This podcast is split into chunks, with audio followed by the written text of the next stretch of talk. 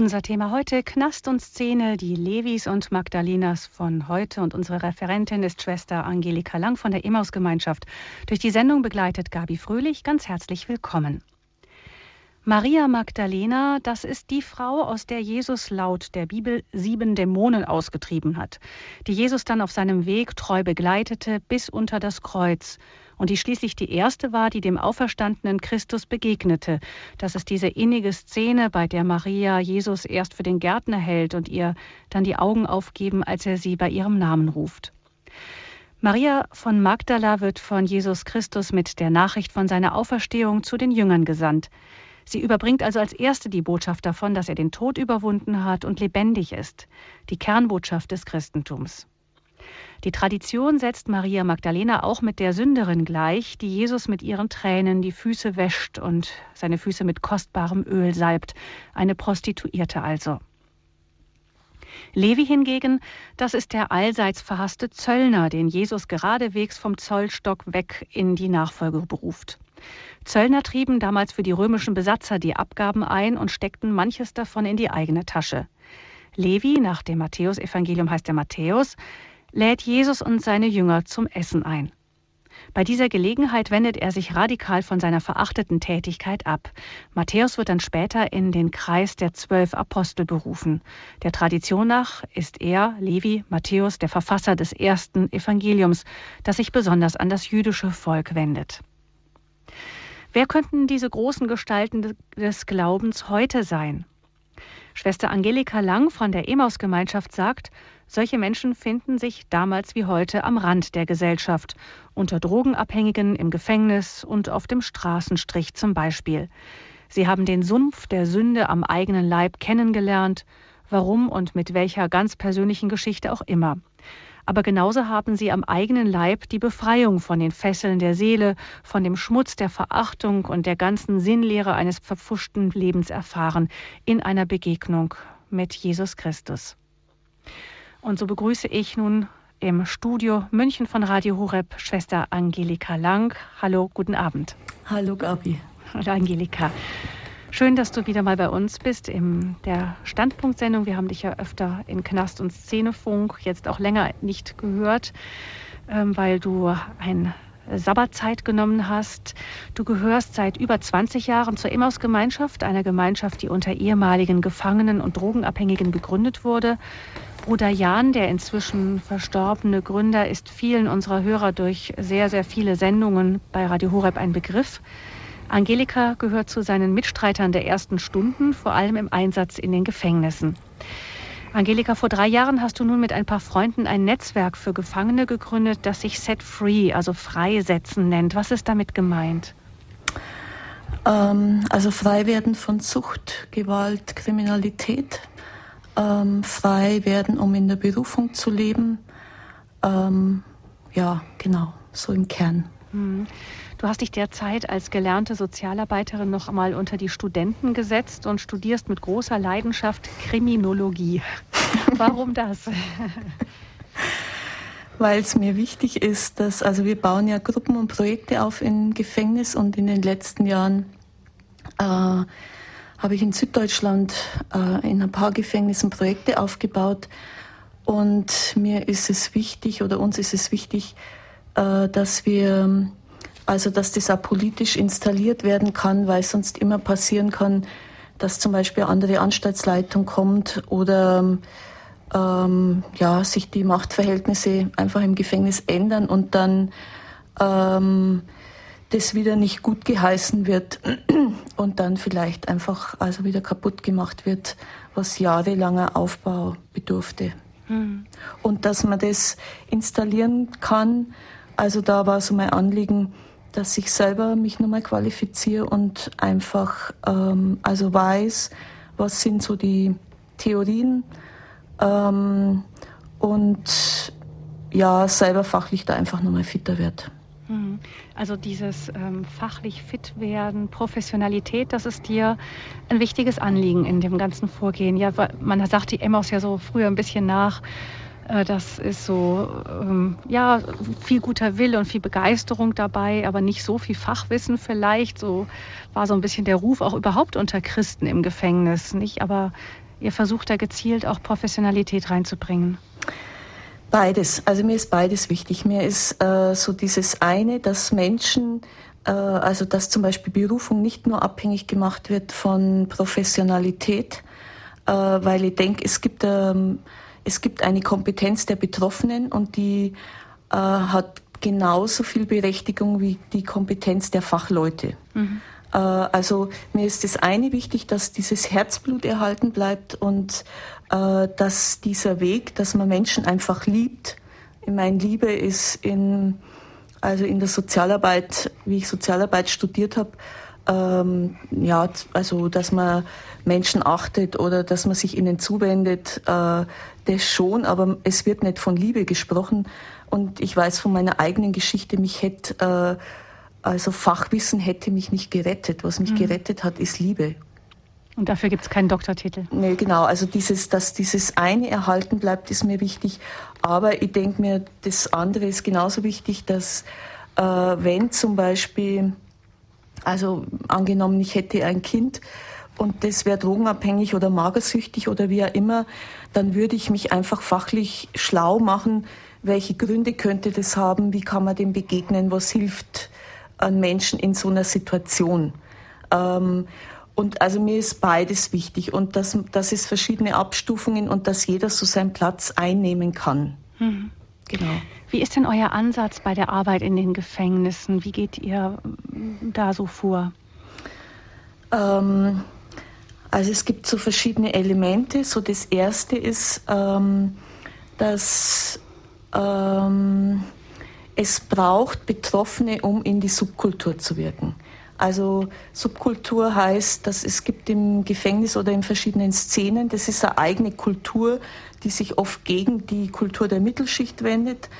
Ähm, und, ähm, und es braucht Menschen, äh, und das eigentlich haben die Gabe nur Betroffene. Also nur Betroffene ist meine Erfahrung, ähm, können Menschen im Gefängnis wirklich erreichen.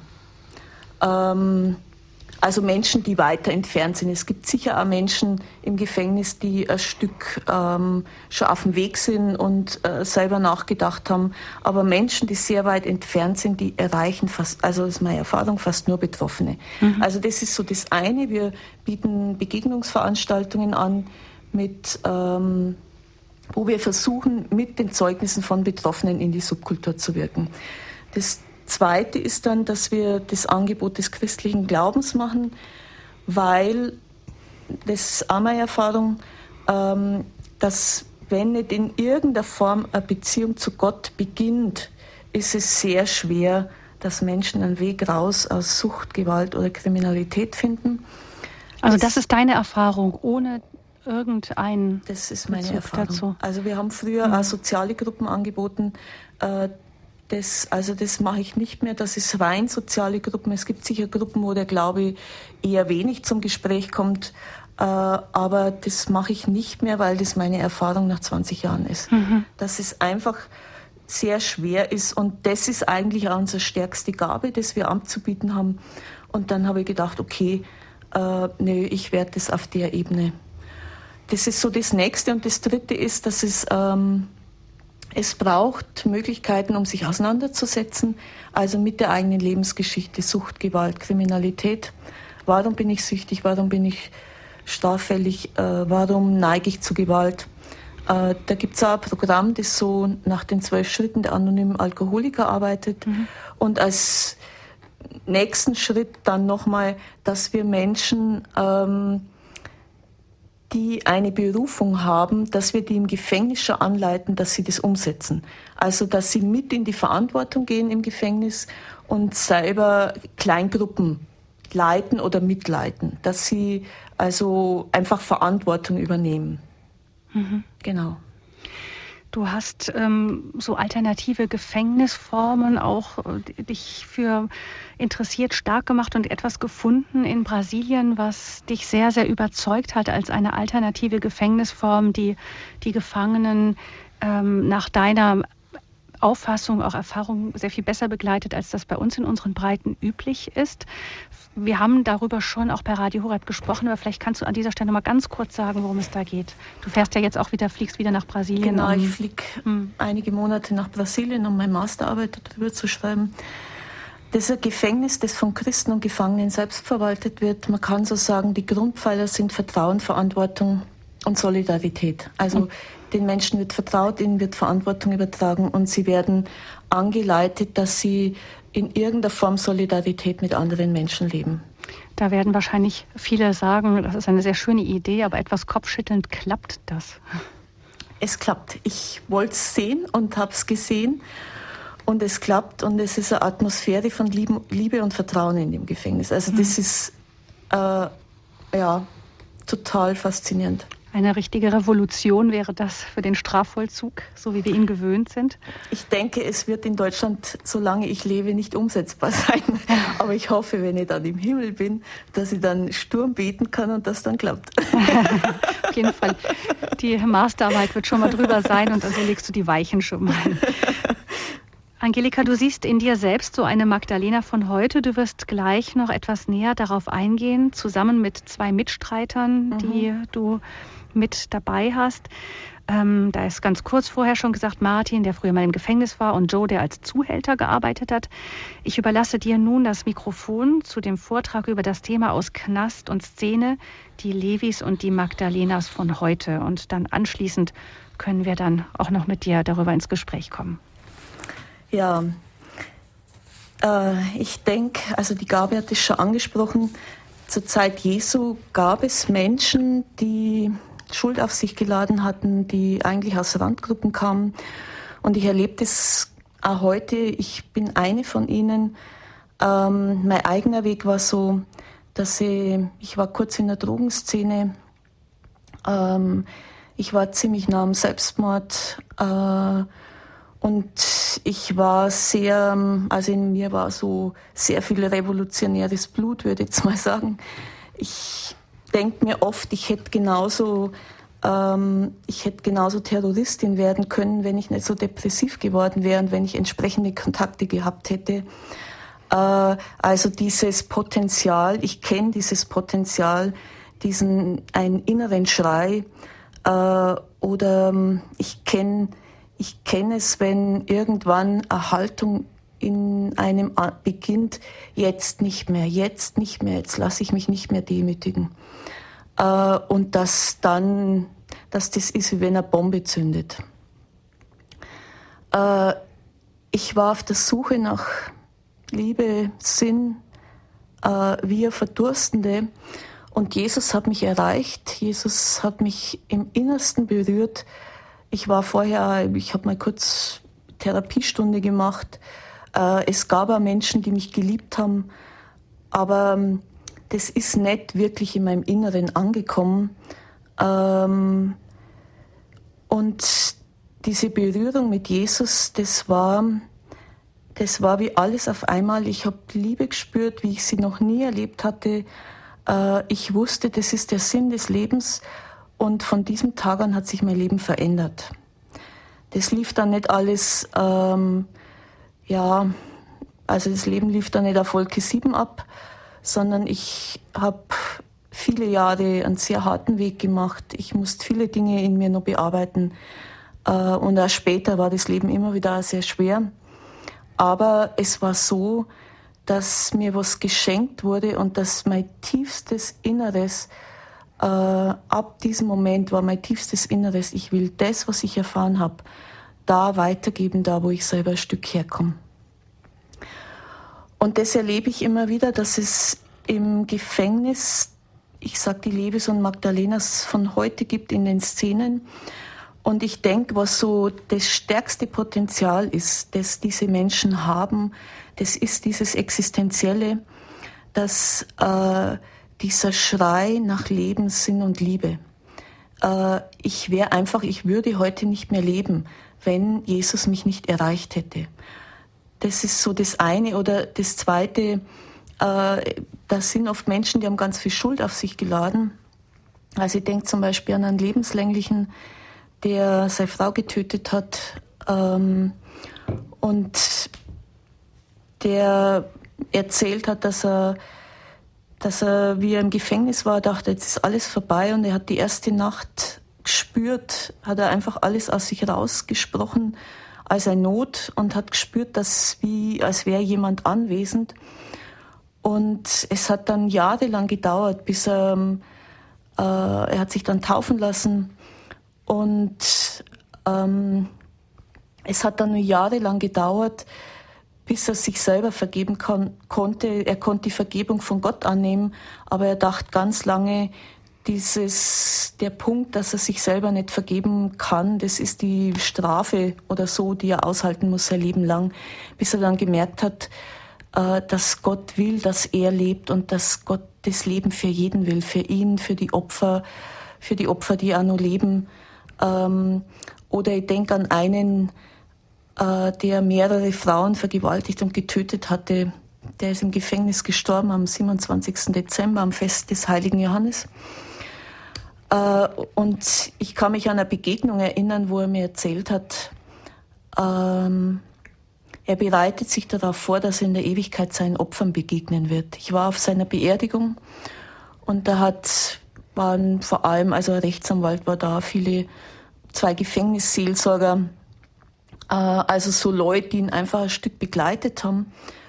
Und der Pfarrer, der damals Gefängnisseelsorger war, der hat erzählt, dass er eines Tages, er hat über, der Pfarrer hat über Vergebung gepredigt und dann kam er auf ihn zu und sagt, stimmt es, was du heute gepredigt hast? Und dann sagt der Pfarrer ja. Und dann sagt er, dann hat mein Leben ja noch einen Sinn. Also so dieses, äh, wenn jemand so viel Schuld auf sich geladen hat und dann zu erleben, dass die Liebe Gottes größer ist, dass eine Schwester hat vor kurzem zu mir gesagt, Jesus, Gott liebt einfach weiter. Er liebt einfach weiter, egal was ein Mensch getan hat. Gott liebt einfach weiter.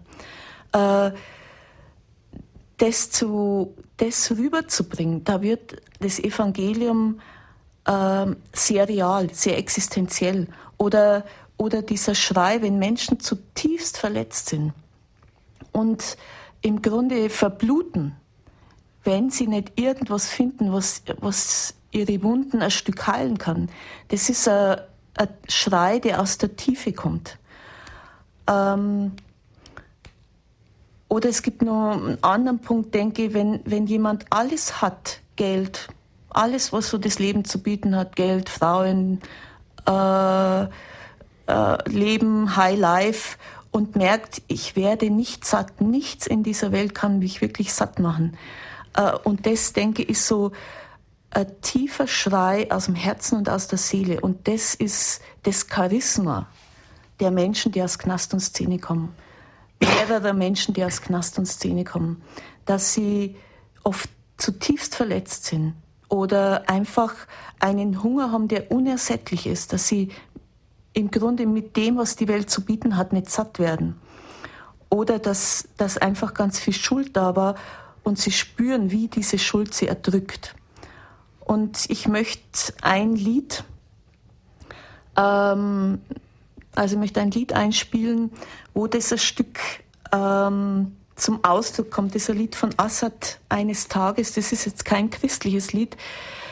Äh, das ist ähm, so ein neueres Lied, wo einfach so dieser Schrei der Szene auch zum Ausdruck kommt. Also äh, dieses oft in sozialen Brennpunkten zu leben, äh, im Grunde keine Chance zu haben. Ich war vor kurzem im Neuperlach ähm, wo so diese Kids mir einfach Geschichten erzählt haben. Und einfach nur, weil sie in Neuperlach leben, dann ist halt, es ist klar, wenn sie sind schuld oder natürlich waren das wieder die Kids aus Neuperlach. Also so, wo einfach Menschen viel weniger Chancen haben. Und er so beschreibt, so seine Sehnsucht, da rauszukommen, seine Eltern rauszuholen.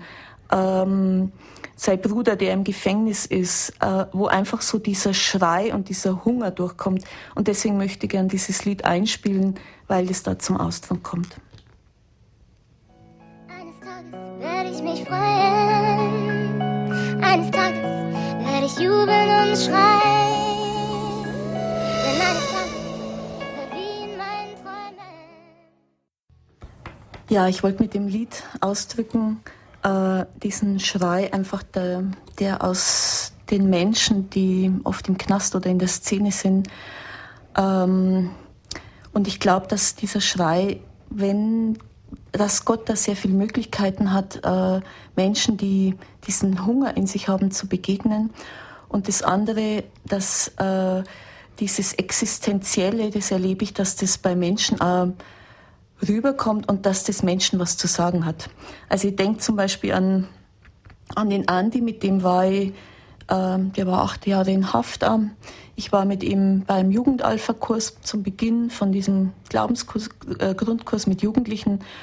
Und er war dann noch in der Schule mit, ich glaube, 100 oder 120 Gymnasiasten und hat da im Grunde das Evangelium äh, verkündet, hat seine Geschichte erzählt äh, und ich weiß von den Lehrern und von äh, und der Rektor, dass die Schüler mucksmäuschenstill waren, äh, dass danach war ein Schüler, der hat sich nur tagelang damit beschäftigt. Also so, das kann kein Religionslehrer erreichen. Also dass äh, 100 Schüler mucksmäuschenstill sind und dass man denen das Evangelium verkündet. Und das ist so, das ist die Gabe der Betroffenen, dass denen das möglich ist, dass sie durch ihre eigene Geschichte, was sie erlebt haben und durch diesen einfach diesen Schrei und diesen Hunger, der spürbar ist, dass sie da Menschen auf der Art und Weise erreichen, äh, was anderen nicht möglich ist. Ähm, wobei es so ist, dass es oft verschiedene, also es braucht das Zusammenwirken von verschiedenen Gaben, das erlebe ich auch, dass ähm, das ist so die Gabe der Betroffenen. Es braucht andere Gaben, zum Beispiel Dinge zu organisieren oder danach Menschen weiter zu begleiten. Ähm, und es braucht letztlich das Zusammenwirken dieser verschiedenen Gaben. Mein, mein größtes Anliegen ist so, dass, äh, dass das möglich wird, dass diese verschiedenen Gaben zusammenwirken. Und dass die Gaben der Betroffenen in der Gesellschaft und in der Kirche ähm, einen Stand kriegen, dass Menschen, die aus Knast und Szene kommen und die ihr Leben verändert haben, dass die, äh, dass die Möglichkeiten kriegen, ähm, das wieder einzusetzen und das weiterzugeben. Ja, ich bin jetzt verbunden mit, der Martin ist bei mir im Studio. Hallo. Hallo. Und der Joe sitzt der, in der Schweiz am Telefon. Hallo Joe. Hallo Angelika. Ähm, ihr kommt beide aus Knast und Szene. Äh, den Martin, wir haben uns in München im Gefängnis kennengelernt. Ähm, du wohnst jetzt in der Wohngemeinschaft in, in der Nähe von München, in der Tabor Wohngemeinschaft. Und ähm, engagierst dich inzwischen auch in manchen Bereichen und möchtest es eigentlich so ein Stück ähm, selber auch weitergeben, was du erlebt hast. Kannst du erstmal so sagen, ähm, wir haben uns in Stadelheim im Gefängnis kennengelernt, was hat dich da berührt? Also wie bist du, du bist damals in die Emmaus-Gruppe gekommen, wie, was hat dich berührt, warum bist du in die Gruppe gegangen und was hat sich dann verändert? Also äh, Zuerst einmal bin ich eigentlich nur in die Gruppe gegangen, dass ich mal rauskomme aus der Zelle. Ich meine, ich komme aus einer christlichen Familie, habe aber, naja, durch eine lange Drogenkarriere mein, mein Glauben verloren gehabt. Und da in der Emmaus-Gruppe habe ich eigentlich sozusagen wieder zu meinem Glauben gefunden. Auch. Und berührt hat mich eigentlich der der Umgang von den Ehrenamtlichen, die da reinkommen sind, da, da sieht man, dass die ihren Glauben leben. Die erzählen dann nicht nur, man sieht es einfach, man spürt es. Die leben nach dem Glauben und erzählen dann etwas das Blaue vom Himmel runter. Das hat dich berührt. Das hat mich schon mal berührt und durch das äh, bin ich auch dann eingestiegen dann so bei Emaus weil ich gesehen habe, das bringt was. Ich habe selber gemerkt, dass ich bei den Gefangenen selber, klar, ich bin selber Gefangener gewesen, ich habe dann eine Gruppe begleitet, ich habe halt da sehr viel mehr Anklang gehabt als wir andere. Das also du hast dann im Gefängnis, äh, gab es dann so Kleingruppen und ja. du hast eine dieser Kleingruppen Ich habe eine mhm. Kleingruppe mit der, mit der Ingrid zusammengekleidet. Mhm. Und was hat sich dann so verändert bei dir? Also mein ganzes Denken hat sich verändert, mal wie ich mit den Leuten umgehe. Also ich habe nicht mehr gleich, bin nicht mehr gleich aggressiv geworden, wenn mich einer angeredet hat oder so. Ich habe zuerst einmal ein bisschen nachgedacht, wie wird jetzt Jesus reagieren oder so. Und das hat mich selber verändert. Mir, also ich sehe selber, es geht mir besser, ich komme mit den Leuten viel besser klar. Das ist mein Ding gewesen dann. Deswegen möchte ich ja das irgendwie wieder weitergeben. Und was bedeutet dir Jesus? Der bedeutet mir jetzt sehr viel. Also es gibt eigentlich nichts mehr Größeres als Jesus. Es gibt nichts Größeres mehr für mich. Mhm. Also wo so, so dein Leben danach ausrichtet? Ja, ich richte mein Leben danach aus. Ich, ja, wie soll ich sagen, mir geht es einfach gut damit, seitdem, dass ich mich auf ihn verlasse. Ich verlasse mich nämlich so auf die Menschen. Ich verlasse mich auf ihn. Er macht es. Er weiß, was gut ist für mich wenn was, wenn ich wünsche mir auch viele Sachen und wenn es es nicht gibt, dann denke ich mir heute, man, dann soll es nicht so sein, dann gehört es nicht zu mir. Mhm. Also du kannst dich leichter dann auch mit Dingen abfinden, wenn es mal nicht so klappt. Richtig, richtig. Mhm. Wesentlich leichter wie früher. Früher ist man dann gleich zornig geworden, hat man versucht, das irgendwie hinzubiegen oder illegalerweise meistens. Mhm. Und so dein Herz für andere Menschen, war das früher auch schon so? Oder? Ich war früher eigentlich ein Egoist. Ego-Schwein, sagen wir mal so. Es kam erst ich und dann lang gar nichts. Heute sehe ich das anders. Heute sind mir die anderen eigentlich mehr wichtiger als wie ich selber. Und wie kam das, dass sich das verändert hat? Das hat Gott gemacht, das hat Jesus gemacht. Also ich weiß niemand, als ein Menschen weiß ich nicht, wo das gemacht haben könnte. Das ist durchs Gebet kommen, das ist durch meine Bibelarbeit, was ich lese jeden Tag Bibel. Äh, durch das ist, ich kann nur sagen, das hat Jesus gemacht. Mhm. Dass du dann einen anderen Blick kriegst. Ja, einen anderen Dinge. Blickwinkel, anderes Verhältnis zu den Mitmenschen, mhm. auch zur Obrigkeit und so weiter. Mhm. Du bist jetzt äh, mitverantwortlich. Es gibt eine Außengruppe, eine kleine ja. Außengruppe, Emmaus Außengruppe, da bist du mitverantwortlich. Ja. Und du würdest gern das eigentlich noch mehr weitergeben. Ja, klar. Ich würde das gern weiter. Darum machen wir auch die Gruppe draußen. Wir haben auch gesehen, die Leute kommen aus dem Knast draußen, dann ist nichts da. Es ist nichts da. Darum haben wir, versuchen wir über gerade die Gruppe ans Laufen zu bringen. Weil wir ich sehe das sinnvoll und die, wo mitmachen, sehen es auch sinnvoll und wir sehen, wir wissen es ja von drin, dass es sinnvoll ist. Mhm. Und du möchtest eigentlich gern so das Streetworker oder so? Ja, ich versuche gerade irgendwie an ein Studium zu kommen, weil hier in der Gesellschaft eben alles ein Papier brauchst. Genau. Das mhm. ist das also Problem. Also damit du das praktisch offiziell irgendwo mit hauptamtlich, hauptamtlich machen kann, ja. Mhm, mh. Mhm, danke. Bitte. Joe, du kommst aus dem Rotlichtmilieu, wir haben das schon gehört. Du hast mir vorher noch erzählt, du hast dich als Jugendlicher entschieden zum Berufsverbrecher äh, und dann hat dich Gott irgendwie erwischt. Jetzt machst du Sozialarbeit und in der Schweiz und bist da vollzeitig engagiert, soweit ich das weiß. Kannst du auch von dir ein Stück erzählen, wie, also wie kam das dazu, dass du dich entschieden hast, Berufsverbrecher zu werden mit, als Jugendlicher? Ich denke mir, es hat natürlich seine Geschichte. Ich bin in Holland geboren, mein Vater ist im Krieg gefallen, in Stalingrad erschossen worden. Und äh, meine Mutter als Holländerin ist ausgewiesen worden von Holland nach Deutschland. Und dieses zwischen beiden Stühlen sitzen, zwei Pässe zu haben, doch nirgendwo dazugehören. Ich bin ein Zwillingskind. Mein jüngerer Bruder ist zehn Minuten jünger wie ich. Und äh, er war sehr krank, er hat die ganze Liebe gekriegt für meine Schwester und für mich war nichts mehr übrig. Ich denke mir, das war die, die Hauptursache. Äh, als in Alter von drei Jahren bin ich verhaltensauffällig geworden, indem ich von zu Hause weggelaufen bin und meine Mutter gesucht habe. Und äh, ich bin in Wuppertal groß geworden und äh, ich fasste dann einen Mann an die Hand und sagte, Onkel, ich muss mal pipi. Und damit begann praktisch eine ganze Karriere. Die, das Jugendamt war dann hinter mir her, das achtete da drauf. Und äh, so war es praktisch vorgegeben. Es gab Heime, es gab Erziehungsheime. Aus der Flucht mit 15 das erste Mal im Jugendgefängnis mit 17 in der Fremdenlegion, da wieder wegen meinem Alter wieder an die Grenze gesetzt worden zu sein. Zum ersten Mal in Frankreich allein leben als 17-Jähriger mit einer Prostituierten zusammen.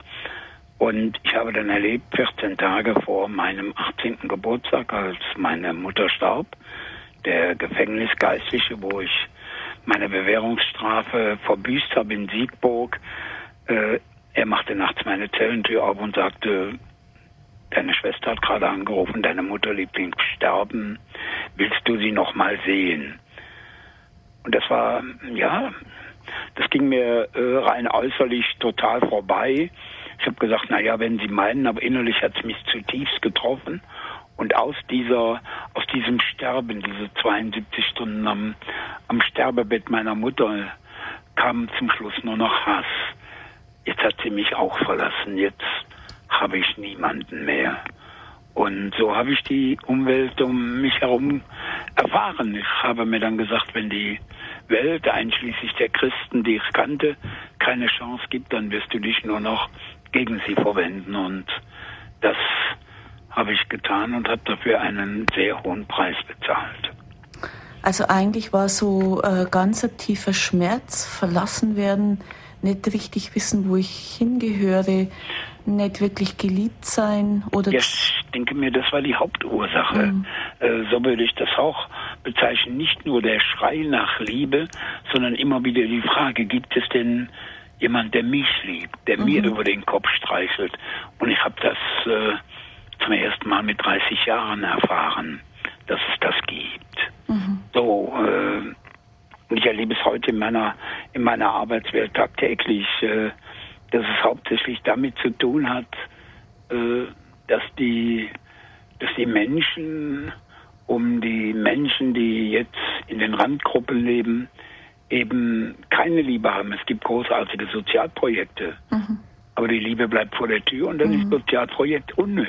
Mhm, genau. Das, das, ist wirklich äh, meine Erfahrung. Und ich bin verurteilt worden dann wegen versuchten Mordes an einem Polizeibeamten mit den ganzen Dingen darum herum zu neuneinhalb Jahre Gefängnis. Und ich habe es als Berufsrisiko einfach abgestrichen. Mich konnte niemand erreichen.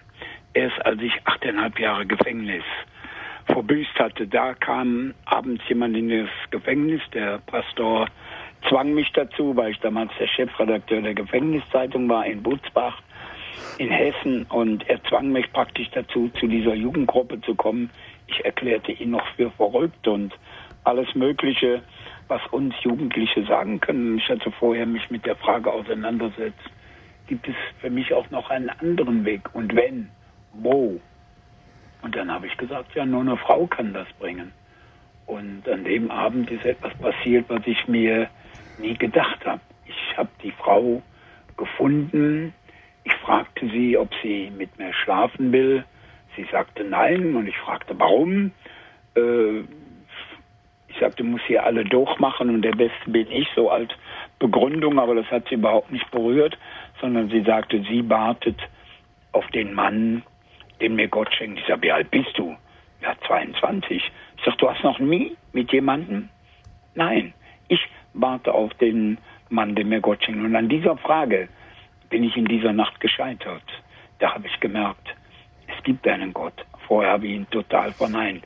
Wenn so eine junge Frau so geführt wird und damit warten kann, die an jeder Hand zehn Stück haben könnte, dann muss es diesen Gott geben. Und ich machte mich auf den Weg. In also dieser die Nacht Suche zu Gott. Praktisch. Mhm. Ganz praktisch. Ich habe zum ersten Mal bin ich in meinem Leben zu mir ehrlich gewesen, habe meinen ganzen Scheiß gesehen, den ich an mir hatte, äh, all das Leben, was ich geführt habe und habe dann gesagt, und das habe ich von Christen oft genug gehört, die Schuld trennt dich von Gott, dein Nein sagen zu Gott. Und ich habe dann zu ihm gesagt, ey Alter, wenn es das ist, das mich von dir trennt, dann vergib mir und komm mit in mein Leben und mach mit mir, was du willst.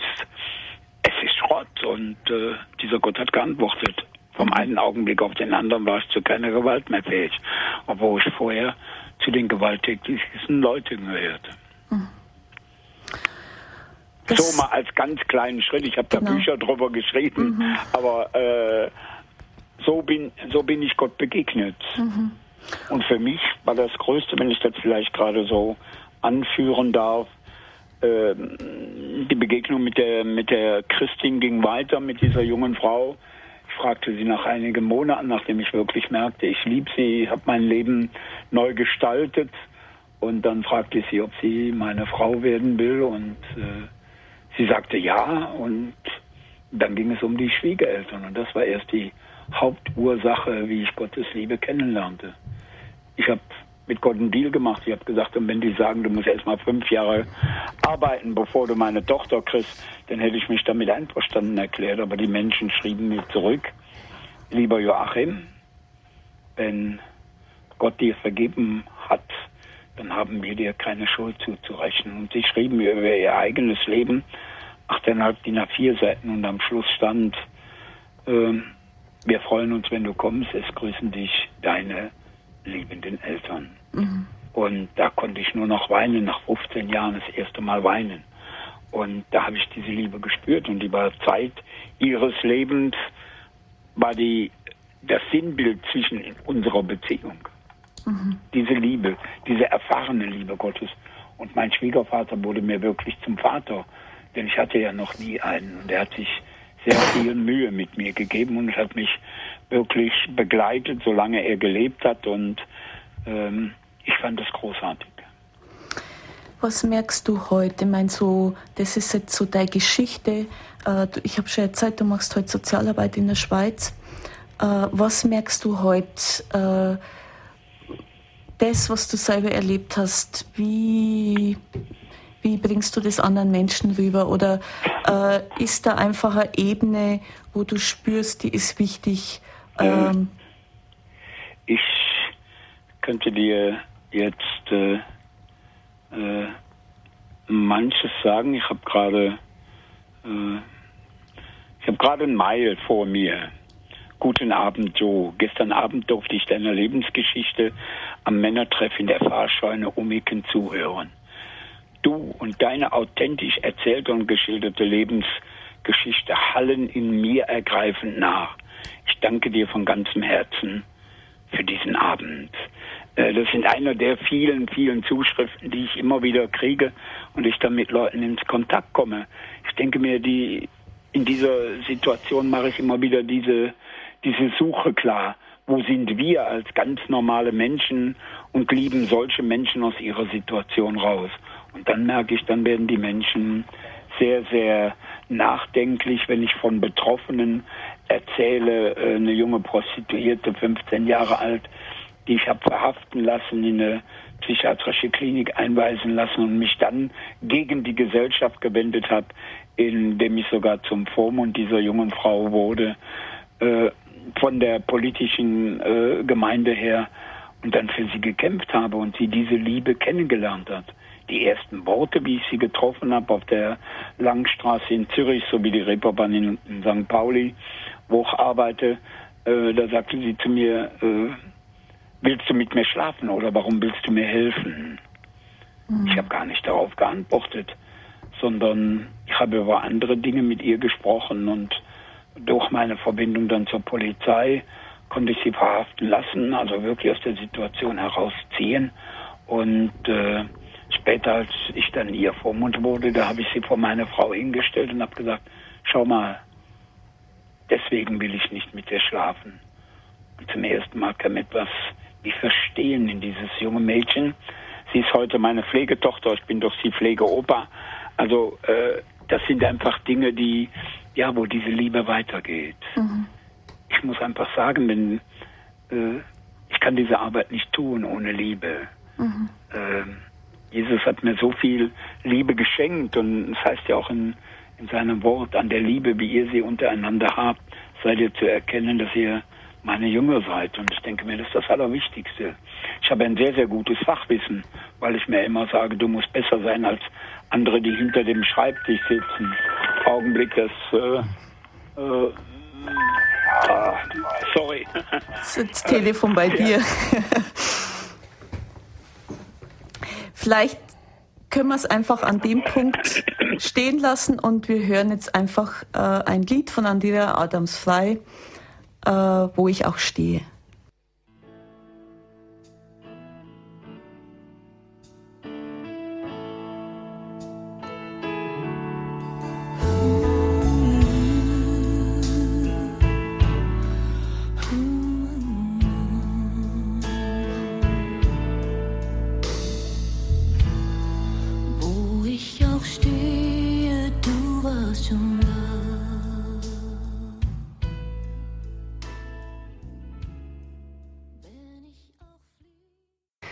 Ich auch stehe von Andrea Adams Frei, das Lied, das unterstreicht sehr schön das, was wir gehört haben von Schwester Angelika, Martin und Joe in diesem Beitrag zu der Sendung aus Knast und Szene, die Levis und Magdalenas von heute in Standpunkt bei Radio Horeb. Ganz herzlichen Dank euch dreien für das, was ihr auch von eurem eigenen Leben uns erzählt habt. Und ich denke, wir können gut diesen Brief nachvollziehen oder diese E-Mail nachvollziehen, die Joe bekommen hat von jemandem, der ihn an so einem Abend gehört hat, wie wertvoll das ist. Und was ihr erzählt, einfach wie, wie tief das betroffen macht, nicht? Wenn, wenn Gott Menschen einfach an einem Punkt so tief erreicht, also an einem so tiefen Punkt erreicht und sie da rausholt, dann ist das ja fast schon so etwas wie ein Beweis dafür, Gott muss es geben, anders ist das gar nicht möglich. Und und es erinnert einen selber auch vielleicht wieder an den Wesenskern im Glauben, die Erlösung. Und wer Erlösung nicht in seinem Leben persönlich erfahren hat, der kann wahrscheinlich auch nicht so ergreifend und authentisch davon berichten. Also vielen Dank euch dafür. Schwester Angelika, ähm, du hattest am Anfang deines Impulses gesprochen über diese besondere Begabung eben von Menschen, die aus dem Gefängnis kommen oder aus der Drogenszene oder auch aus der ähm, Stricherszene oder wie auch immer, die eben so wie Martin und Joe und wie du auch selber einfach ganz authentisch berichten können. Und du hast gesagt, ähm, dass du versuchst zusammenzubringen, eben diese verschiedenen Begabungen, die es dann eben auch gibt, auch andere Begabungen der Organisation oder ähnliches und dass du dir wünschst, dass eben diese Begabung, diese besondere Betragung, Begabung von Betroffenen einen Platz in der Kirche haben können. Ähm, haben sie das bisher nicht so nach deiner Erfahrung? Du bist ja nun wirklich auch schon lange, seit über 20 Jahren eben da in dem ganzen Bereich tätig. Ist es schwierig, als Betroffener aus Gefängnisszene kommender einen Platz zu finden in der Kirche? Die Erfahrung ist, dass es ähm, also ich würde mal sagen, es gibt eine Akademisierung in der Kirche. Äh, also ähm, alle Berufszweige oder so, das erfordert eine akademische Ausbildung. Und es gibt nimmer oder ganz wenig dieses Element, dass Menschen eine Berufung haben und dass sie das einfach ja, nicht nur ehrenamtlich irgendwie in einem Bereich einbringen können, sondern dass sie das auch hauptamtlich, also dass da Möglichkeiten geschaffen werden, dass sie das zum Beispiel auch hauptamtlich einbringen könnten. Äh, und ich vermisse schon, also ich, also was ich erlebe, ist so die Professionalisierung, also sowohl im sozialen als auch im kirchlichen Bereich. Das bringt mit sich, dass äh, wenig also ich erlebe so im kirchlichen Raum, äh, da wird wenig Pastoralreferenten oder so, wenig über Berufung gesprochen. Das ist einfach ein Job, sage ich jetzt mal. Also das ist ein Beruf und ein Job, äh, wo du deine Arbeitsstunden hast. Es mag den einen oder anderen geben, der das für sich anders sieht, aber ich erlebe eigentlich, dass also mein, mein Empfinden ist, dass dadurch was kaputt geht. Und das Gleiche erlebe ich auch im sozialen Bereich. Also ich bin da selber immer wieder, äh, das ist für mich selber immer wieder eine Gratwanderung. Ich bin auf der einen Seite Professionelle, also ich bin Sozialarbeiterin und vielleicht bald Kriminologin. Äh, dann wird von mir, werden von mir bestimmte Dinge erwartet, wie ich mit Menschen umzugehen habe, sage ich jetzt mal. Und äh, ich weiß aber genau, wenn ich in dieser distanzierten Art und Weise mit Menschen umgehe, dann erreiche ich gar nichts. Das Erste ist, dass äh, also ich versuche mich immer auf gleiche Augenhöhe zu stellen. Äh, das ist ein Element und das Zweite ist, dass ich äh, von meiner eigenen Betroffenheit erzähle, äh, dass ich mich als eigene Betroffene oute und dass ich die Menschen einfach liebe.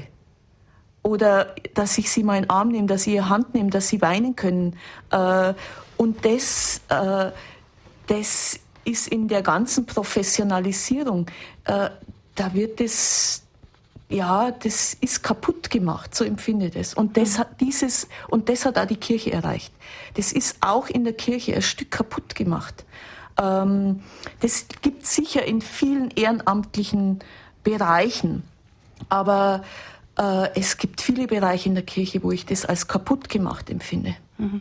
Fürchtet man da vielleicht, dass ähm, dass wenn man sich zu sehr selbst einbringt, dass man dann nicht mehr genug Distanz hat, um klar zu sehen oder so? Ich weiß es nicht wirklich. Also ich denke mir, ich denke mir, dieses wirklich Einlassen auf Menschen, das erfordert natürlich, ich, ich muss mich immer wieder selber hinterfragen. Mhm. Also ich muss mich fragen, lebe ich das Evangelium wirklich? Äh, ist mir der andere Mensch wirklich so viel wert? Äh, also das stellt mich selber immer wieder in Frage. Und ich glaube, dass es oft wenig, also gerade wenn, wenn das der Beruf von Menschen ist, dass es da oft wenig Bereitschaft gibt, sich in dieser Weise in Frage stellen zu lassen. Hm. Du hast gesagt, das ist so, ähm, ja, dass das auch die Kirche erreicht. Wo erlebst du das dann? Gerade in Gemeinden, also in Bereichen, wo Pastoralreferenten arbeiten.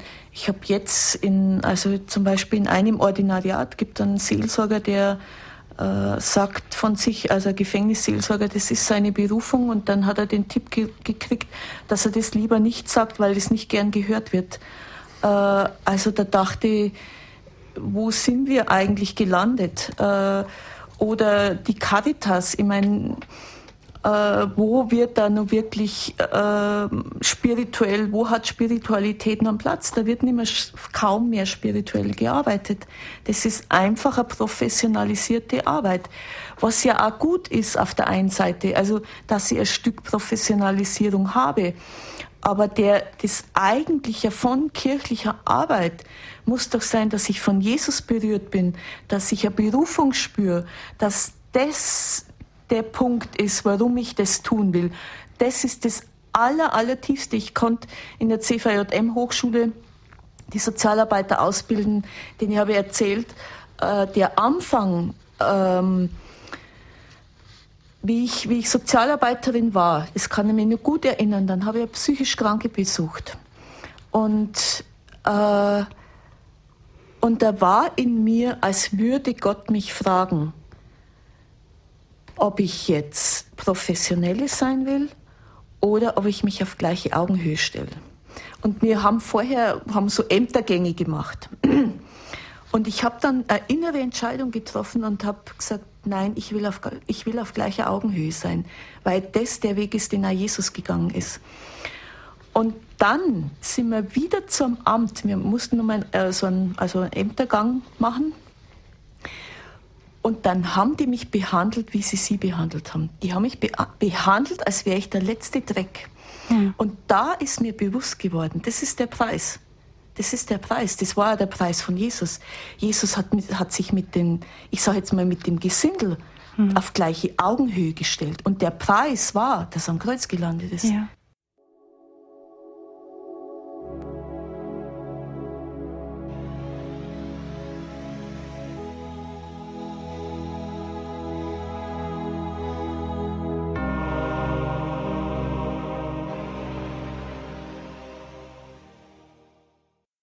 Standpunkt aus Knast und Szene, die Levis und Magdalenas von heute.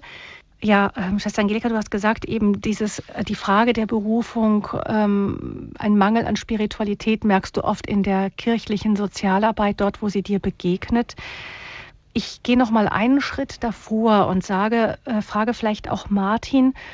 Äh, Martin, du hattest gesagt, du bist, ähm, ihr habt draußen eine kleine Emaus-Gruppe in München, habe ich richtig verstanden, ja? Ja. Weil richtig. du sagtest, dass die, ähm, die Gefangenen, wenn sie aus dem Gefängnis kommen, einfach nirgendwo hinkommen können. Ich meine, da gibt es ja wahrscheinlich irgendwie so therapeutische Stätten oder sowas wird es wohl geben. Aber wie sieht das in der Kirche aus? Habt ihr da irgendwo einen Platz, Heimat, wo ihr euch wohlfühlt, willkommen fühlt, auch mit eurer ganzen Geschichte, auch den Nöten und so weiter? Deswegen machen wir eigentlich draußen jetzt die Gruppe. Da haben wir in der Pfarrei, haben wir, kriegen wir einen Raum zur Verfügung gestellt und da treffen wir uns jetzt halt jeden Freitag jetzt immer. Was gibt es denn in dieser Gruppe, was es woanders nicht so gibt?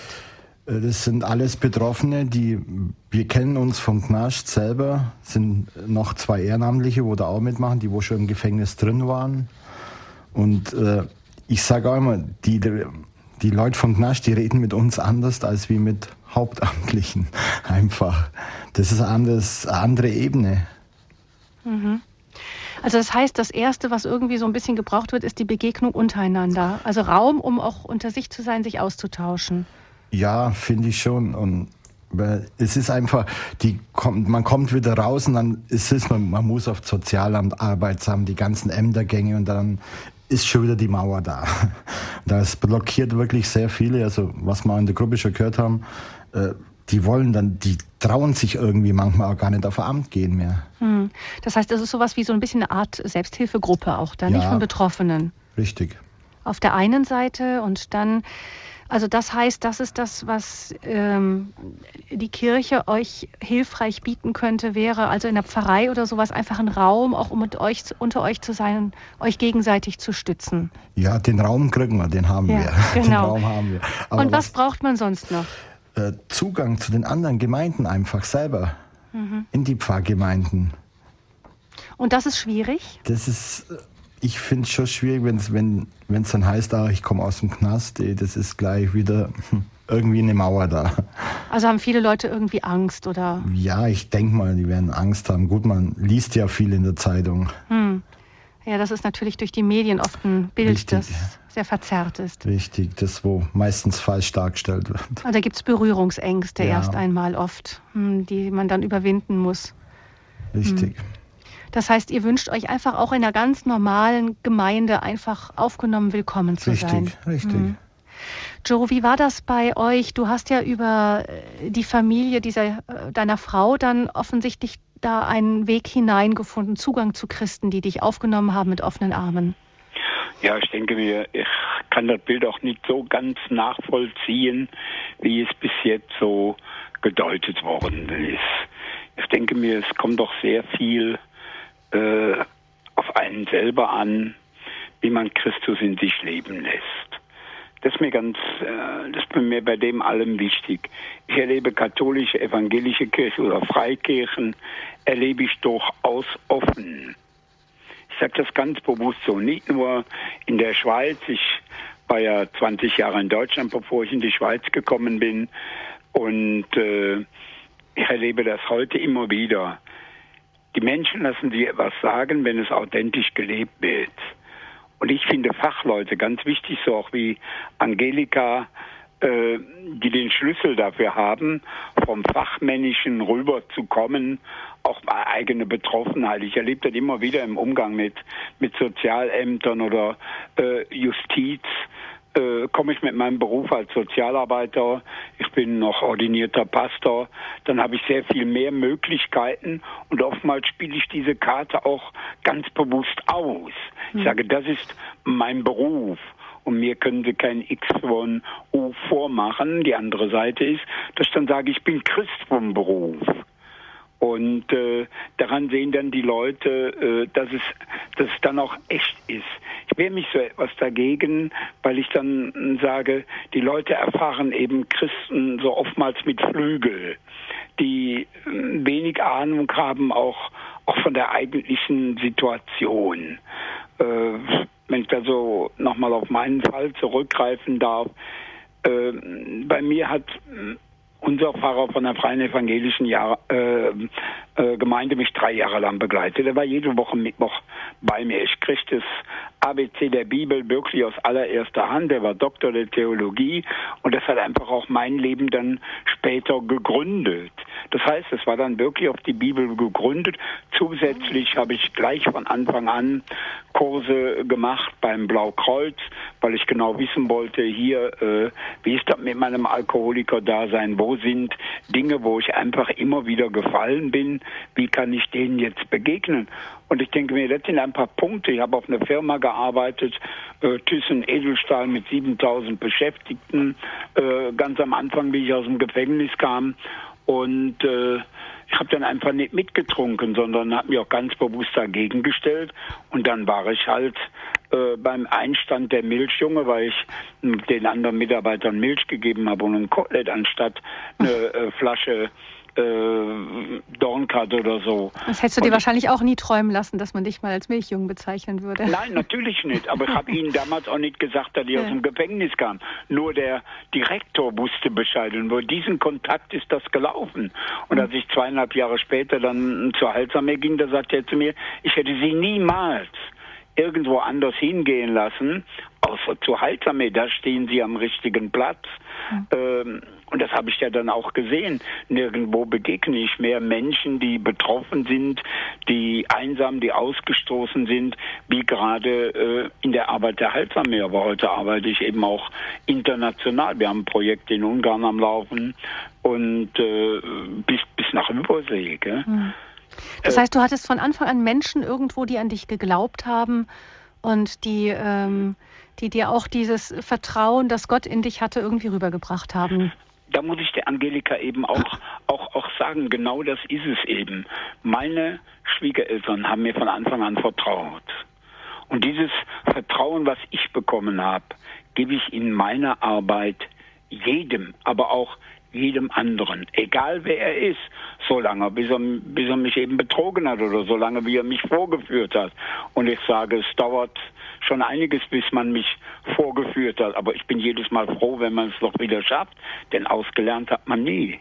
Hm. Also es kommt schon auch vor, dass man dass das ja, Vertrauen dann nicht ich. immer mit Vertrauen ja, natürlich, beantwortet klar. Aber, aber es ist eine Sache des Vertrauens und hm, lasse ich mich als Christ darauf ein.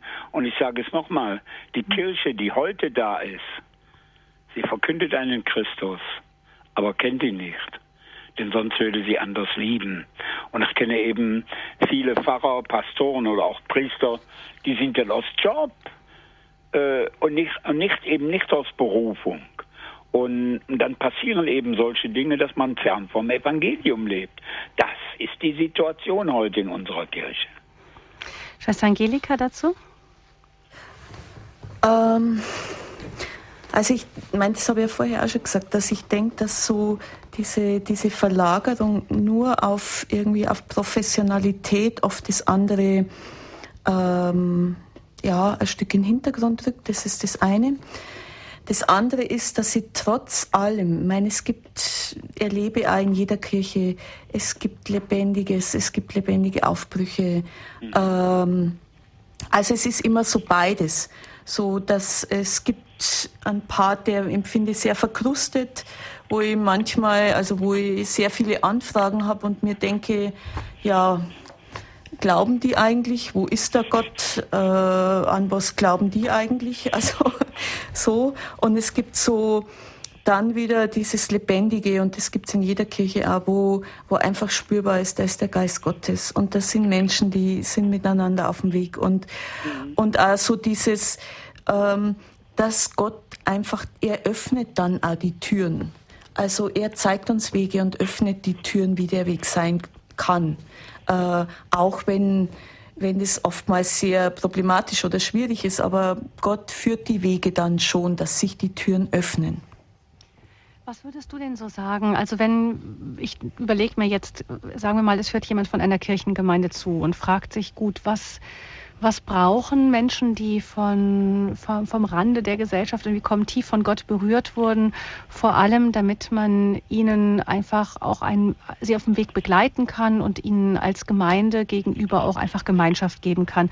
Da haben wir gehört, einfach mal eine Offenheit, offene Türen, ein Raum überhaupt, um da sein zu können. Dann kam von Joe auch, was ihm wohl sehr geholfen hat, dieser Vertrauensvorschuss erstmal, mhm. selbst auf mhm. die Gefahr hin, dass das Vertrauen dann enttäuscht wird. Aber mhm. ohne das Vertrauen kann überhaupt nichts losgehen einfach ein Einlassen auch. Also ähm, ja, dass, dass Bereitschaft da ist, Menschen überhaupt zu begleiten oder äh, also ich manchmal kommt mir blöd vor, so das zu fordern irgendwie. Ähm, ja, dass man zum Beispiel Menschen aufnimmt oder äh, sie ein Stück begleitet oder so, äh, weil ich dann immer den Eindruck habe, die fühlen sich alle überfordert irgendwie. Und trotzdem ist es so, äh, also ich denke an eine alte Frau, die die Gefängnisarbeit begonnen hat und dann so mit Gott geredet hat, was soll ich eigentlich tun? Wie soll ich das machen? Ich habe keine Ausbildung, keine Ahnung. Und dann ist ihr die Stelle gekommen, wo Jesus vom Kreuz herunter sagt, äh, zu Johannes, sie deine Mutter und zu, zu Maria, sie dein Sohn. Und dann ist ihr bewusst geworden, sie muss, äh, sie muss die einfach behandeln wie ihre Kinder. Einfach wie ihre Kinder. Und das hat sie dann getan. Sie hat die Gefangenen, die sie begleitet hat, eine wirklich alte Frau, die so, die, also wie meine Mama, die ist jetzt auch, die ist jetzt bald, die hat das gemacht bis über 70 äh, und hat die, ja, die Männer einfach als ihre Kinder behandelt und die, die Männer haben sie geliebt über alles. Mhm. Und das war der Schlüssel. Aber es ist oft, ich meine, es gibt keine Garantie, dass man nicht ausgenutzt wird. Und ich, ich habe manchmal so den Eindruck, dass dann Menschen eine Garantie wollen, dass sie nicht benutzt oder ausgenutzt werden. Aber die gibt es nicht. Also mhm. ich denke mir, ein Mensch, der nie benutzt wird, der hat auch noch nie geliebt. Ja, das kann einem mit den eigenen Kindern genauso passieren, nicht nur. Mhm dass man da vielleicht weniger ins Unbekannte hineintritt. Und ähm, es ist aber gleichzeitig auch so, dass die Menschen, die sich darauf eingelassen haben, sagen, ja, das ist äh, gleichzeitig für mich aber auch ein Reichtum geworden. Mhm. Weil es einfach sehr am Existenziellen ist. Ich meine, das bewegt sie immer so an der Ebene von Leben und Tod eigentlich. Oder oft. Also ich muss sagen, dass das für mich auch etwas war, was mich ähm, auch der Emaus-Gemeinschaft früher nahegebracht hat. Äh, schon sehr früh war eben dieses, ähm, dieses Gefühl, da geht es ums Eingemachte. Nicht? Da ist es nicht so, dass wir irgendwelche, ich meine, ich will das nicht kleinreden, aber irgendwelche Meditationsgruppen haben, wo man im Kreis um eine innere Mitte schreitet und so. Und das, das, das, das kann ja wirklich für den einen oder anderen auch wichtig sein und passen, um irgendwie wieder runterzukommen oder so. Aber ähm, bei der Emmaus-Gruppe, wo ich früher mal mit dabei war in Freiburg, da flogen dann teilweise die Stühle durch den Raum und so. Und ich hatte das Gefühl, so, das ist das. das Gefühl, das ist wunderbar, das ist das Leben. Darum geht es hier heute. ja, genau. Insofern kann ich das sehr gut nachvollziehen. Dieses Gefühl, ja, da geht es um, da geht's um, um, da geht es dann jetzt wirklich um was, nicht? Da geht es um, um Versöhnung, um Streit, um Versöhnung, um sich wieder verstehen, um um existenzielles, um Leben oder Tod im Endeffekt. Ja, genau. Hm. Vielleicht darf ich da noch ein Stück einwerfen. Ich habe letztens eine äh, Drogenabhängige in den Arm genommen. Ich habe sie im Krankenhaus versucht. Die war wirklich mehr tot als lebendig, nur noch Haut und Knochen. Dann habe ich sie einfach in den Arm genommen und habe gesagt, schau mich an, Mädel. Ich bin das Produkt meiner ganzen Ruckfälle. Dann muss es doch noch Hoffnung für dich geben. Ich habe sie so in den Arm genommen und sie fing an zu weinen. Und, und, und diese Tränen haben vieles gelöst in ihrem Leben. Und sie bekam Hoffnung. Sie ist jetzt seit drei Monaten ohne, ohne Droge. Und ich denke mir, das sind doch die wichtigen Punkte. Wir müssen, wir müssen mit dieser Liebe arbeiten. Wenn Jesus uns diese Liebe geschenkt hat, dann muss sie auch in uns fließen, damit sie andere erreichen kann. Und ich denke mir, das ist alles anderes, wie, äh, wie es gelehrt wird, wie gelebt wird, sondern wenn Christus nicht in uns der Mittelpunkt ist, und ich habe das in meiner Sozialarbeit geschrieben, Äh, da habe ich eine neue Definition von Randgruppenarbeit getätigt und habe geschrieben, dort, wo Jesus im Mittelpunkt ist, ist alles andere Randgruppe. Nicht mehr definiert auf Drogenabhängige, Alkoholiker, Prostituierte und so weiter, sondern die ganze Gesellschaft ist Randgruppe, weil Jesus im Mittelpunkt steht. Und da muss er wieder hin. Und dann geht auch alles andere viel, viel besser. Habe von einem italienischen Priester neulich gelesen, der sagte, es gibt äh, nicht die Menschen, die weit weg sind von Gott, sondern das Problem, nicht das Problem, dass Menschen weit weg sind von Gott, sondern dass wir weit weg sind von den Menschen, die weit weg von Gott sind. Ja, nein, äh, das erlebe ich ja immer wieder und deswegen bin ich ja immer wieder, wieder so erfreut. Äh, ich bin sehr viel unterwegs sehr viel in Vorträgen und Seminaren und noch äh, heute bin ich äh, Vormund und Beistand in der Schweiz für viele Leute. Äh, immer wieder, das ist das, was ich erlebe. Die Menschen sind weit weg, auch die Kirche ist weit weg von der Botschaft. Jesus sagt, geht hin zu den Menschen und erzählt ihnen, was ich euch getan habe. Wenn der Mensch nichts mehr erzählen kann, dann hat Jesus nichts getan. Und das ist das Problem. Hm. Dann kann er diese Liebe auch nicht leben. Ohne Erfahrung mit Jesus geht das nicht. Und wie will ich dann einem Menschen in der Situation, wo er so viel Liebe braucht, helfen? Das geht eben nicht. Und die Professionalität, die immer wieder angesprochen wurde, sie ist hinderlich dabei. Denn mein Herz kann dann nicht mehr sprechen, weil etwas ganz anderes gefordert wird. Hm. Das muss ich für mich so sagen, das erlebe ich immer wieder. Äh, da, wo das Herz spricht, werden Menschen für Jesus erreicht und man kann ihnen helfen. Äh, und wenn er nur der Profi ist, der nach seinem Gesetz geht, nach seinem Sozialgesetz, was er da stehen hat, äh, dann kann er nicht helfen. William Booth als Gründer der Heilsarmee hat äh, einmal gesagt, nicht die soziale Situation und die Sozialhilfe schenkt einem Menschen neues Leben, sondern Jesus. Und das muss genau wieder ins Licht gerückt werden. All das, was wir sozial tun, reicht nicht, um einem Menschen neues Leben zu schenken. Aber darum geht es letztendlich. Mhm. Neues Leben durch Jesus. Und das macht einen Menschen neu.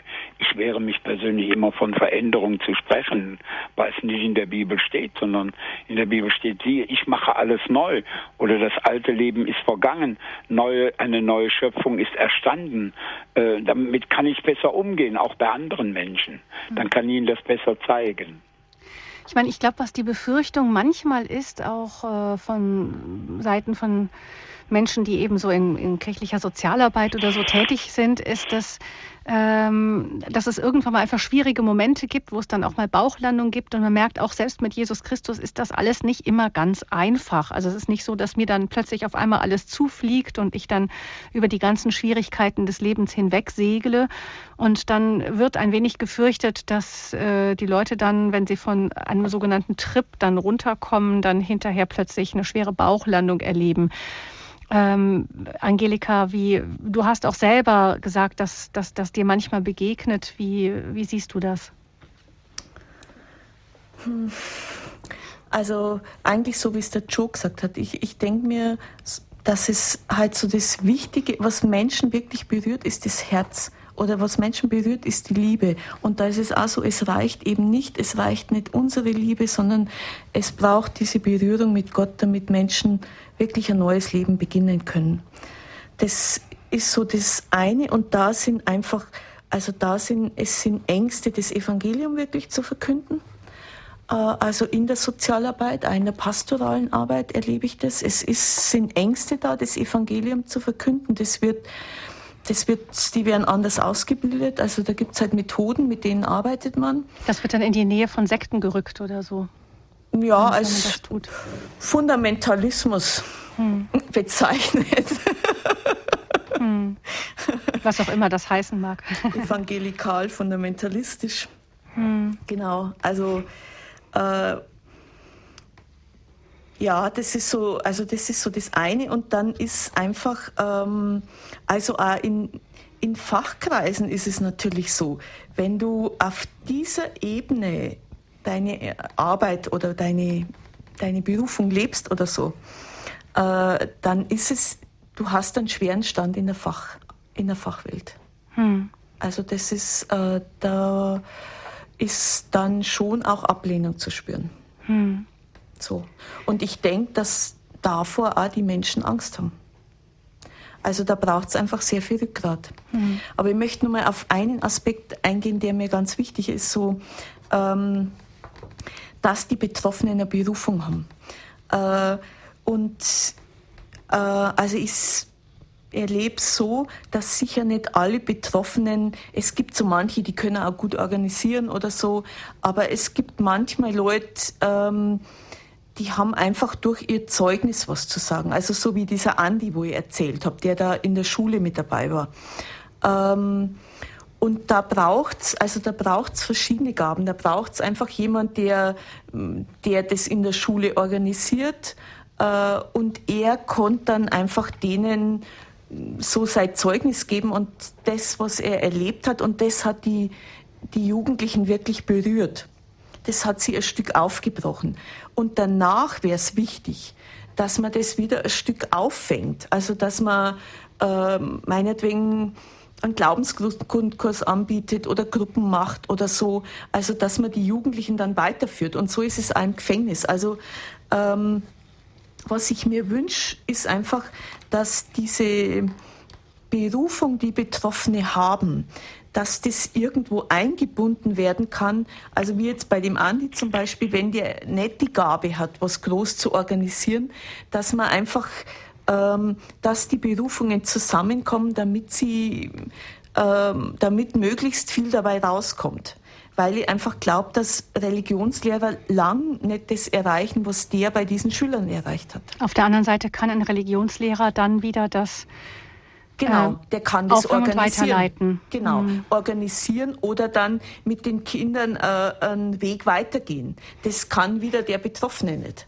Also jetzt in dem Fall, das können manche Betroffene schon, aber viele Betroffene können genau das nicht. Also deswegen braucht es auch die Gemeinde oder normale, normale Leute, weil die oft der Gabe der Beständigkeit haben, die äh, wir als Betroffene oft sehr wenig haben. Mhm. Also ja.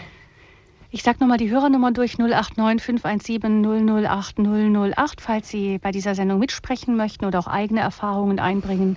Aus dem Ausland wäre das 0049 für Deutschland und dann 89517 008 008. In, du hast gesagt, im Religionsunterricht wäre eine Möglichkeit. Was gibt es sonst noch für einen Rahmen, wo man sich sowas vorstellen könnte, wo man sagen könnte, ähm, da können irgendwie Betroffene mit, mit einbezogen werden. Also ich denke, die ganze Arbeit mit Glaubenskursen zum Beispiel, da wäre es, denke ich, immer gut, wenn so Anfangsveranstaltungen wären, wo einfach, ähm, also wo einfach herausragende Persönlichkeiten oder ich empfinde auch Leute, die im Knast waren, herausragende Persönlichkeiten. irgendwas zu sagen haben. Ja, also meinetwegen auch mal, der, also man, man, startet einen Alpha-Kurs oder so genau. genau. in der Pfarrgemeinde genau. und kann dann am Anfang erst mal sagen, gut, äh, das ist ein Zeugnis, das erst einmal etwas aufbricht irgendwie, ja, genau. etwas genau, genau. in Bewegung bringt. Das, das, denke ich, ist so die stärkste Gabe der Betroffenen, dass sie dieses, dieses in Menschen was berühren können, das die zum Nachdenken bringt. Mhm. Also das erlebe ich so. Äh, und dann braucht es irgendwie eingebunden sein, oft in einer Organisation oder in irgendetwas, äh, damit, ähm, damit es fruchtbar werden kann. Und das wünsche ich mir. Hm. Aber ich denke mir, was ich dabei ganz wichtig finde, ist das authentische Leben. Und das bleibt auch nicht ohne Wirkung. Joe, man hört gerade nicht sehr gut. Also ich sagte, genau. äh, ich sagte der Stück, das Stück, das authentische Leben und das interessiert auch die Öffentlichkeit.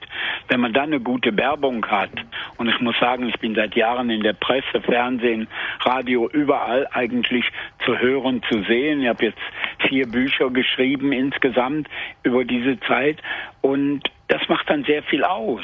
Wenn ich jetzt da so einen so einen, so einen Martin sehe, wenn ich jetzt äh, da wäre, so wenn da so ein Typ daran ist, zack, und da muss man aber in der Zeitung für erscheinen und dann machen sie auch andere auf und haben wieder Interesse. Wenn ich eine Fernsehsache mache, ich stehe jetzt gerade in der Wahl, äh, so wie man in Deutschland sagt, zum Bundestagsabgeordneten, stehe ich jetzt gerade hier zur Nationalratswahl hier in der Schweiz mhm. und das war zwei Tage draußen, meine Kandidatur, da war gleich das Fernsehen da und hat darüber berichtet. Jetzt hat er schon so viel gemacht, jetzt will er sogar noch in die Politik und er war im Gefängnis und so weiter. Und was habe ich gekriegt? Ich habe 30 mehr als gekriegt mit Hilfeschreie von Menschen. Äh, das mhm. ist, das ist das einfach, äh, was auch gut ist. Und die, die Öffentlichkeit muss von viel mehr Typen, wie wir es sind, erfahren können und nachvollziehen können. Das ist nachhaltig. Das hm. ist nicht nur ein Augenblick, sondern das ist nachhaltig. Da arbeitet wirklich einer mit anderen zusammen, die im Knast waren, weil er selber Betroffener war. In Deutschland, der mit der Angelika mal darüber gesprochen, gibt es ja die Einrichtung vom Blaukreuz in Mecklenburg. Ähm, der hm, Pastor Uwe Simon, der war der erste Geistliche, den ich im Gefängnis erlebt habe. Und der arbeitet dann nur mit Ehemaligen. Hm. Nur mit ehemaligen und hat eine anerkannte, äh, ein anerkanntes Heim und, und bietet für über 60 Leuten Platz, die aus dem Knast kommen, überall herkommen und keine Heimat mehr haben. Ich denke mir, äh, da spielt die Sache der Öffentlichkeit eine, eine ganz große Rolle mit. Ich habe das bei der Heilsarmee erlebt, ich habe das mit anderen Kirchengemeinden erlebt. Wenn die dann die Sache an die Öffentlichkeit bringen und dazu einladen, dann spielt das gleich eine andere Rolle. Nicht nur auf Reihe vom Alpha-Kurs, sondern auch direkt an die Menschen, an die Gemeinde heranlassen. Also es weckt auch Interesse einfach? Ja, unbedingt. Also ich habe das jetzt am Wochenende noch erlebt. Am Freitagabend habe ich einen Männerabend gemacht. Normalerweise kommen da zehn Männleins hin und äh, äh, an dem Abend waren 70 Männleins da, oder? Äh, das weckt einfach. Hm. Das weckt einfach das Interesse.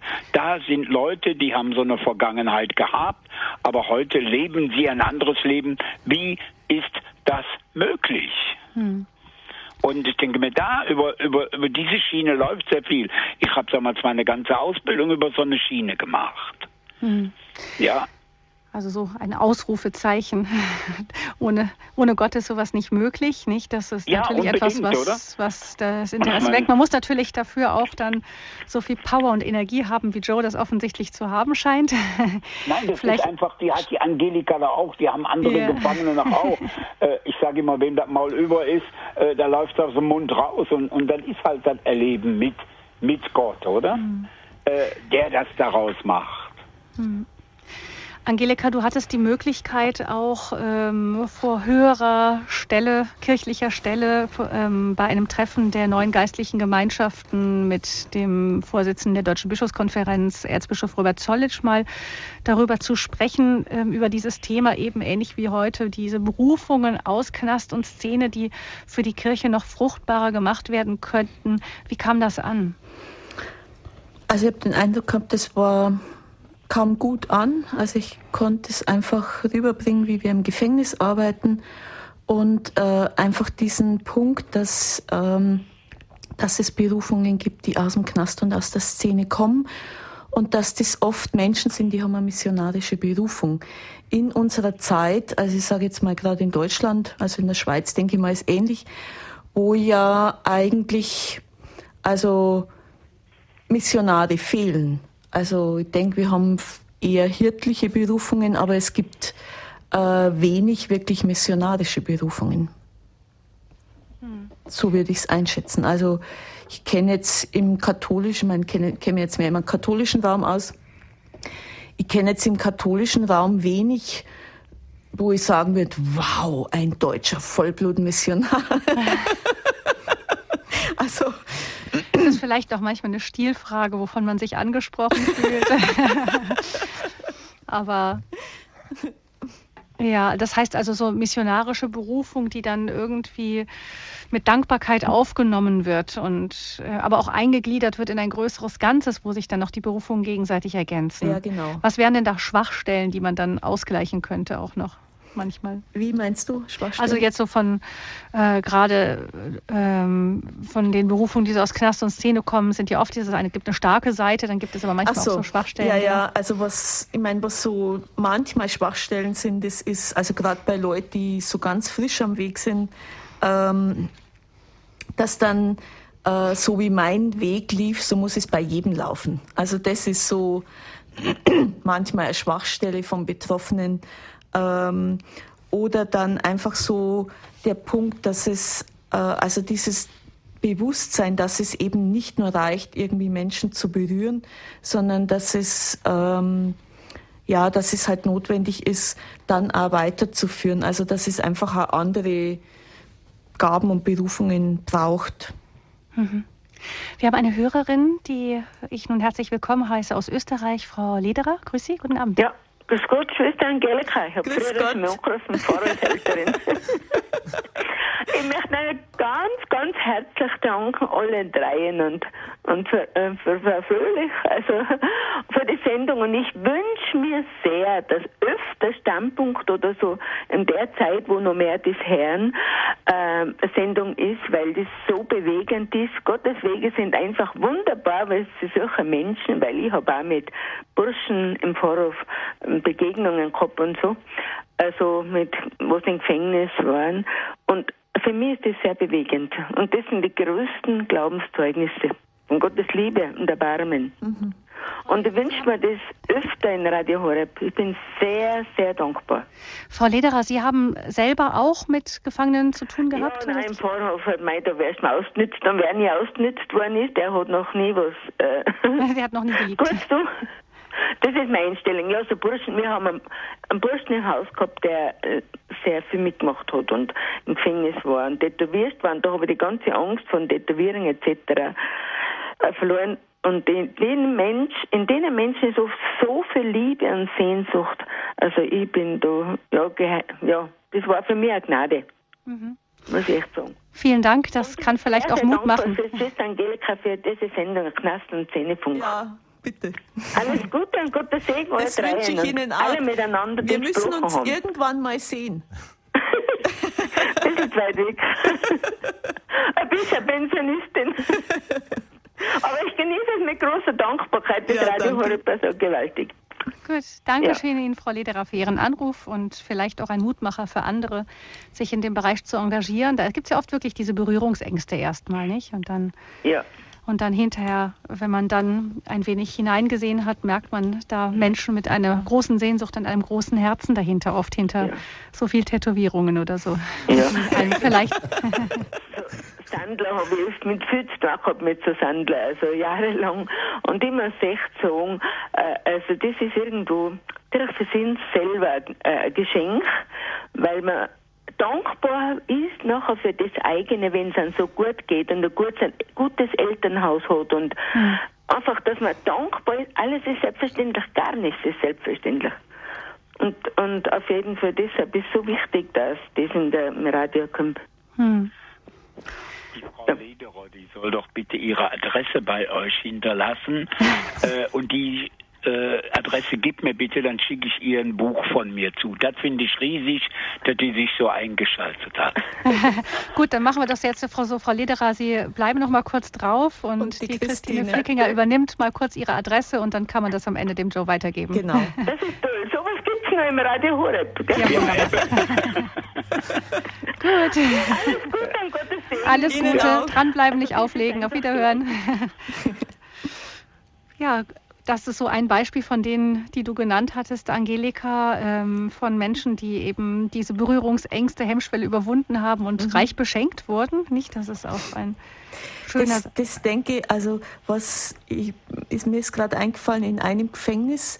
Ähm, da hat eine ehrenamtliche Mitarbeiterin erzählt, dass wie die Gefangenen sie beschenken. Und das war, also das war für die Gefangenen ein totaler Schlüssel dass die Ehrenamtliche sagt, sie wird durch die Gefangenen beschenkt.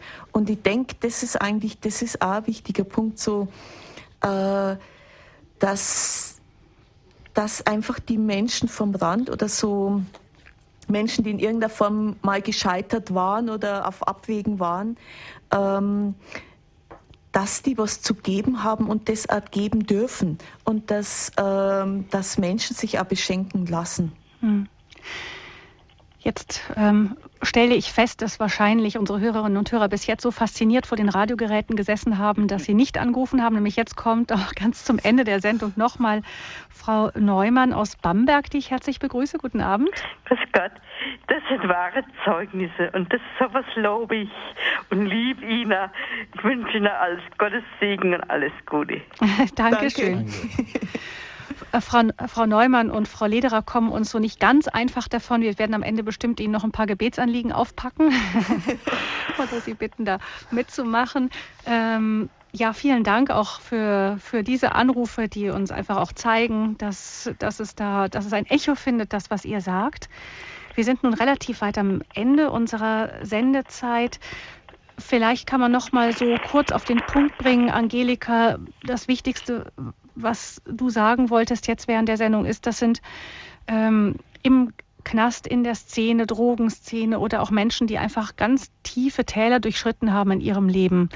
Das sind Menschen, die auf ganz tiefe Weise Erlösung durch den Glauben erfahren haben und die dadurch auch in einer ganz, ganz besonderen Weise davon berichten, erzählen können, andere Menschen berühren können. Mhm.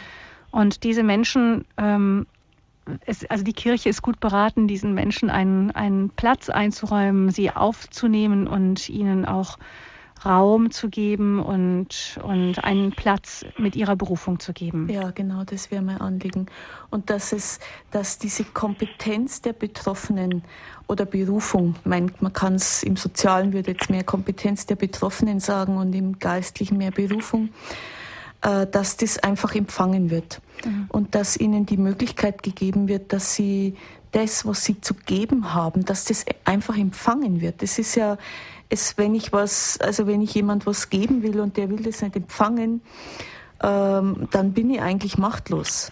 Und das würde ich mir wünschen für die, für die Kirchen, dass äh, dieser Schatz, den Menschen in der Szene und im Gefängnis haben, äh, wenn sie von Gott berührt sind und, äh, und wenn sie sich da auf den Weg machen, dass das einfach, dass das empfangen wird, dass das gesehen wird und dass dem Raum geschaffen wird. Und das nicht in einer Überprofessionalisierung erstickt. Genau. Und dass im Gegenzug einfach, dass, äh, dass das zugelassen wird, auch wieder, äh, dass einfach das, was Sie an Botschaft haben, ich meine, wir haben an unserem eigenen Leib erlebt, was wir brauchen. Äh, und mich hätte mich hätt kein professioneller Sozialarbeiter erreicht. Niemals. Hm. Äh, ich, hab, ich kannte professionelle Sozialarbeiter. Es war einer zum Beispiel, der hat mich, der hat mich wirklich über Wasser gehalten, aber dass einfach, dass das wieder ankommt, dass es was als erstes was anderes braucht, gerade kirchliche Sozialarbeit braucht oder pastorale Arbeit, braucht als erstes diesen Aspekt, dass es Berufung ist, mhm. dass ich den Menschen, dass ich mich den Menschen wirklich zuwende und dass ich die Menschen liebe. Mhm. Zum Schluss vielleicht noch eine letzte Frage an dich, Angelika. Am Donnerstag kommt Papst Benedikt XVI. nach Deutschland. Du wirst auch in Freiburg mit dabei sein mhm. ähm, bei, dem, bei der Messe, die er dort feiern wird.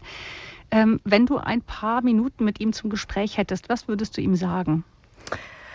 Dann würde ich ihm sagen, es gibt Leute aus Knast und Szene, die haben eine Berufung. Das sind die Missionare für Deutschland. Kirche braucht.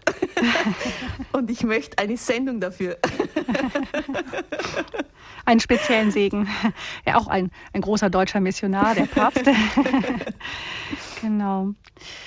Ja, damit sind wir auch beim Thema der kommenden Standpunktsendung am nächsten Montag. Da wird es natürlich Rückblick auf den Papstbesuch geben, der ja ähm, am Donnerstag beginnt. Und da wird Radio Horeb in vielen Sendungen und Live-Übertragungen dabei sein.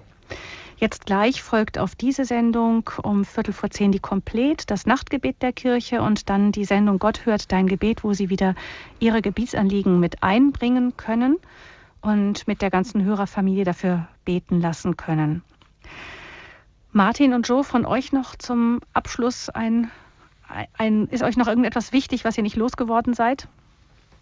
Ja, eigentlich hätte ich nur den Wunsch, dass die Mauern einfach abbaut werden zwischen Knackis und Normalbürgern. Sagen wir es mal so. Mhm. Gut, danke. Und Joe noch? Ich würde nicht sagen, wenn er mich wieder nötig habt, ruft mich an. Ich bin gerne bereit, wieder mitzumachen. Es hat mir sehr gut gefallen. Danke. Danke okay. auch. Dankeschön. Ja, dann verabschiede ich mich ganz herzlich von Ihnen. Danke auch an Christine Flickinger in der Technik, an Sie alle Hörerinnen und Hörer. Gabi Fröhlich ist mein Name. Ich freue mich, dass Sie mit dabei waren. Und wir beten zum Abschluss noch ganz, ganz kurz ein Gebet, Angelika. Jesus, ich danke dir, dass du nicht aufhörst zu lieben und dass du einfach weiter liebst, egal was Menschen immer getan haben und egal was sie tun werden. Und ich bring dir dieses Anliegen, das äh, bring dir diese Menschen aus Knast und Szene, die oft am Verzweifeln sind. Und ich bring dir auch die Menschen, die dich ganz tief erfahren haben und oft nicht wirklich wissen, wo sie das einbringen können. Ich lege das alles in deine Hände und in dein Herz und ich bitte dich, dass du Türen öffnest, dass du Wege schenkst und dass du Menschen berufst für andere Menschen, die dich brauchen und die einen Weg zum Leben brauchen. Amen. Amen. Amen.